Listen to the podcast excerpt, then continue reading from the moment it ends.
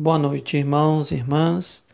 Aqui é o Ricardo e hoje eu gostaria de compartilhar com os irmãos um texto muito conhecido de todos, que está em Gálatas capítulo 5, no versículo 22, onde diz assim as Escrituras: Mas o fruto do Espírito é amor, alegria, paz, longanimidade, benignidade, bondade, fidelidade, mansidão e domínio próprio. Olha que interessante o texto, ele vem dizendo, mas o fruto. Só que a gente está vendo várias características interessantes. Especificamente, nós vamos estar falando hoje sobre amor. Mas a gente não pode deixar de citar que é interessante, isso já vai descortinando para a gente, abrindo a nossa entendimento, é que quando a gente vai olhando essas características aqui, ó, amor, alegria, paz, longanimidade, benignidade, bondade, todos esses aqui, domínio próprio, a gente já não vai visualizando a pessoa, uma pessoa claramente?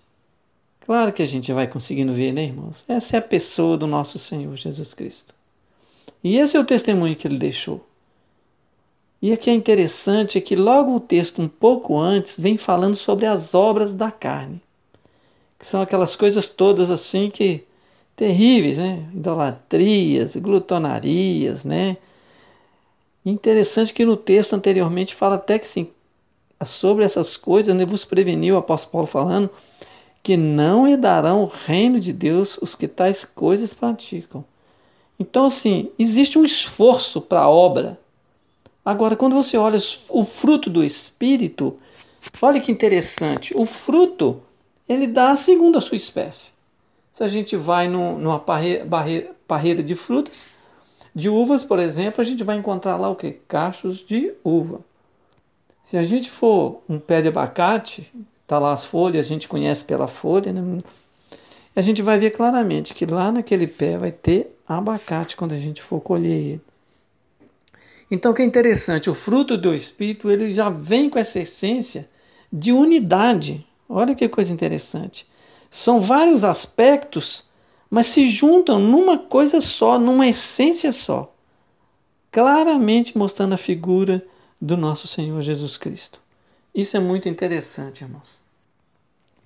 E as Escrituras também vai dizer que lá em 1 Coríntios, no capítulo 13, falando sobre o amor, um texto conhecido, eu acho que vale a pena é, é, é, recitarmos ele, né, que fala que e eu passo a mostrar-vos ainda um caminho sobre modo excelente.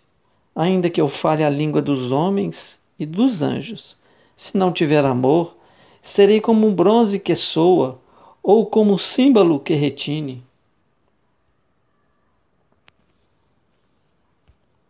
Ainda que eu tenha o dom de profetizar e conheça todos os mistérios e toda a ciência, ainda que eu tenha tamanha fé, a ponto de transportar montes, se não tiver amor, nada serei. E ainda que eu distribua todos os meus bens entre os pobres, e ainda que eu entregue o meu próprio corpo para ser queimado, se não tiver amor, nada disso me aproveitará.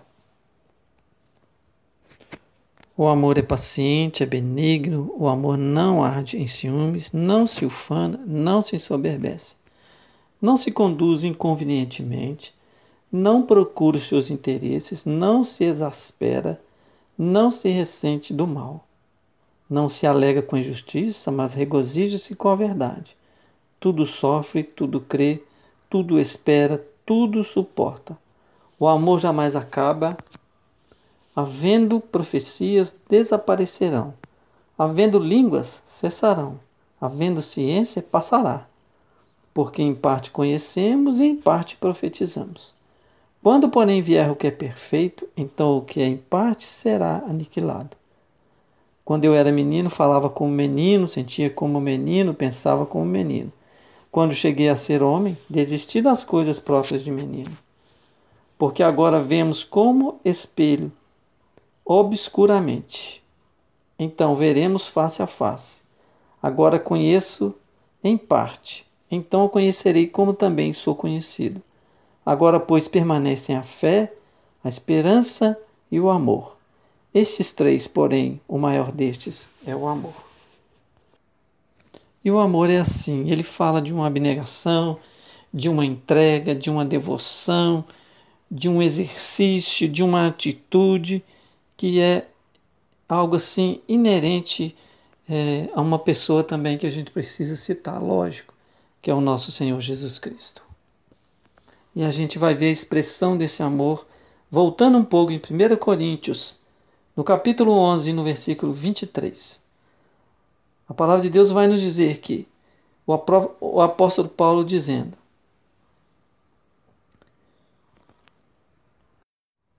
preparando para partir o pão. O que, é que o texto fala? Ele fala assim: Porque eu recebi do Senhor que também vos entreguei. Que o Senhor Jesus, na noite em que foi traído, tomou o pão e, tendo dado graças, o partiu e disse: Isso é meu corpo que é dado por vós. Fazei isto em memória de mim. Aqui a gente vê tão claro uma expressão de como o Senhor nos amou, ao ponto de que na noite em que ele foi traído, aquele momento terrível, vindo talvez aquele momento lá do Getsemane, onde começou toda aquela angústia, ele percebendo o momento que ele teria que ir para a cruz, cumprir né, o propósito de Deus para nos resgatar. Então, durante aquela angústia toda e naquela noite, naquele, naquele dia, né? Que o Senhor Jesus foi traído. Ele tomou o pão e partiu conosco. Irmãos, que testemunho forte é esse. Que testemunho maravilhoso é esse. O que podemos dizer, irmãos? Que coisa preciosa. Porque o nosso Senhor não mediu esforços para para que nós pudéssemos hoje, irmãos, ter essa total liberdade de poder ter acesso a essa mesa do Senhor. Por quê, irmãos? Porque Ele nos amou primeiro. Que momento glorioso, né? Porque através desse momento terrível, pode dizer assim, é que nós fomos logo em seguida, quando o nosso Senhor se entregou naquela cruz, ali nós fomos feito né, a nossa redenção e a nossa salvação. Que amor é esse? Que amor é esse? Esse é esse amor que o Espírito Santo estava mostrando ali, dessa unidade, dessa única pessoa, que é o próprio Jesus, que é a essência do nosso Senhor e Salvador sendo manifesta. E agora colocando para nós né, esse, essa expectativa né, que o Senhor tem, é que o Espírito Santo trabalhe em nós para que o fruto do Espírito, que são todas essas características, seja uma realidade e seja algo, Deus, claro e, e que todas as pessoas possam ver. E é algo que o nosso Senhor Jesus Cristo comprou com esse preço precioso. Ao ponto de lá em Romanos, a palavra de Deus vai nos dizer no, no capítulo 8, no versículo 35, quem nos separará do amor de Cristo? Será a tribulação, a angústia? Ou a perseguição, ou a fome, ou a nudez? Ou o perigo, ou a espada? Como está escrito, por amor de ti, somos entregues à morte o dia todo. Fomos considerados como ovelhas para o matadouro. Em todas essas coisas, porém, somos mais que vencedores por meio daquele que nos amou. Que amor é esse, irmãos? Que amor é esse? Que nada, nada nos poderá separar deste amor. Nós lemos o texto aqui. Parece que esse texto foi escrito agora, né, gente? Recentemente. Tribulação, angústia, perseguição, todas essas coisas têm vindo, né, aflorado nesses dias. Mas o amor do Senhor, a vida do Senhor em nós. Né? E essa coisa que o Senhor tem chamado a nós, para nós crescermos nisso em amor, estava no nosso próprio Senhor e Ele manifestou isso a nós. Então, agora, nada disso, dessas circunstâncias, nem a morte, nem a vida, nada disso pode nos separar deste amor. né, que está em Cristo Jesus, que deu a sua vida ali naquela cruz. Como diz lá em João 3,16, vamos ver? E a gente vai ver em João 3,16. As Escrituras dizem: Porque Deus amou o mundo de tal maneira que deu o seu Filho unigênito, para que todo aquele que nele crê não pereça, mas tenha a vida eterna. Irmãos, podemos realmente fazer esta essa meditação e pensar nisso. Que amor é este? Como o Senhor nos amou? Que tal maneira foi essa? Que deu o seu próprio Filho. E em contrapartida, o próprio Filho nos amando dessa maneira. Nós podemos dizer: Ó oh, Senhor Jesus, muito obrigado, porque o Senhor derramou a sua vida na cruz do Calvário no meu lugar. A gente, quando olha, gente, a, a, a, as aflições do nosso Senhor, quando ele estava indo ali no Getsemane, né, quando o cumprimento das Escrituras falando sobre a própria prisão do Senhor Jesus Cristo, a gente vê assim como né, o Senhor Jesus Cristo podia ter vindo aquela hora lá, ele mesmo disse, vindo com a legião de anjos, derrubava aquele tanto de soldado e né,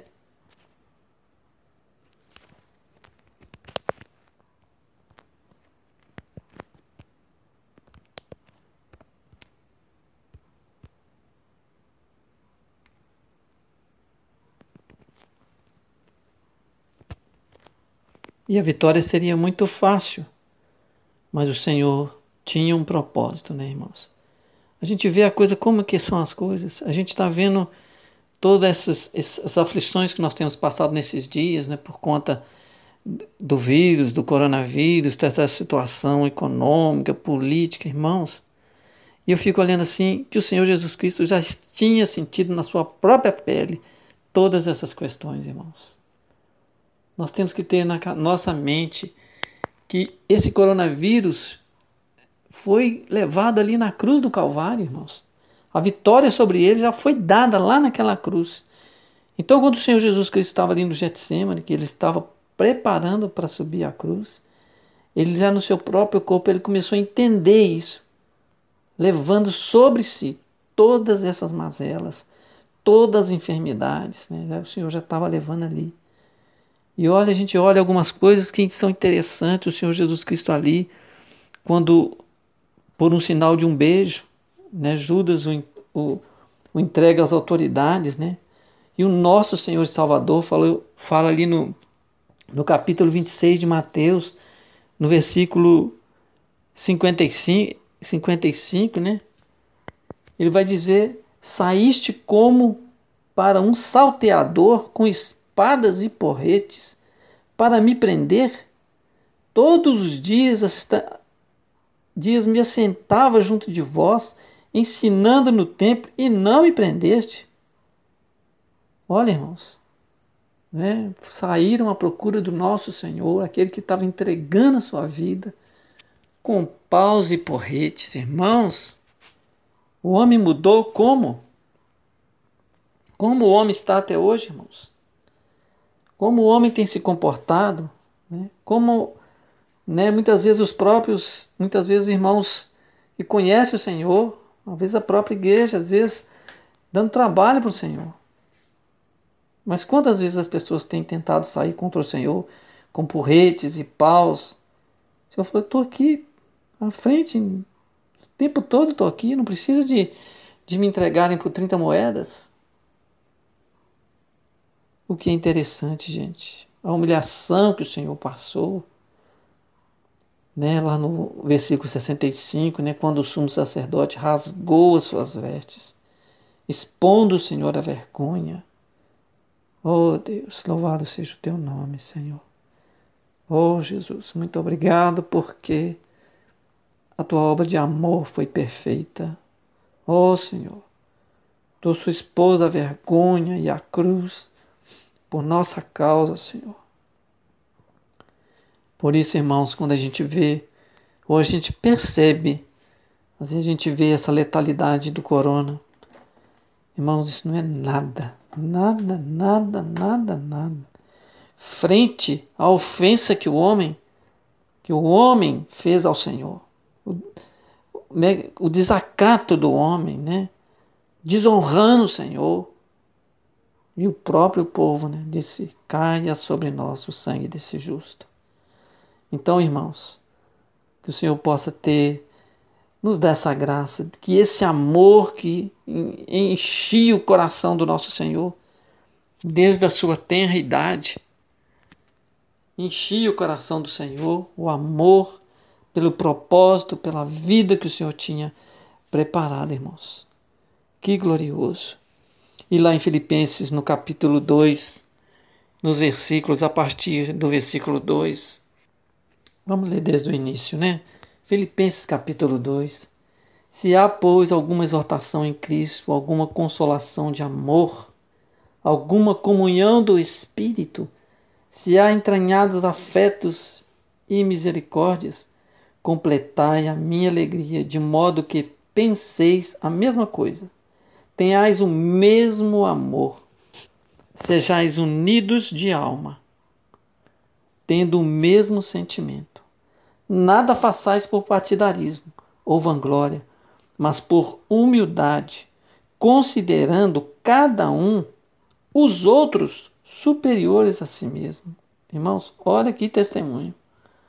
Não tenha cada um em vista o que é propriamente seu, senão também cada qual o que é dos outros. Irmãos, esses dias têm sido dias de reflexão. A quarentena, os dias em casa, os dias com a família, com o seu meio restrito a três, quatro pessoas.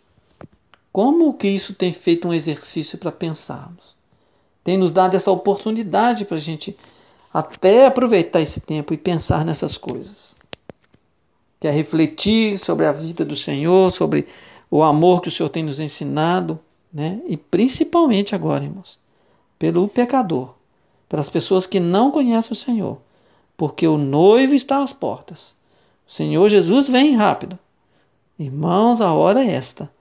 Continuando aqui no versículo 5 e fala: Tende em vós o mesmo sentimento que houve em Cristo Jesus.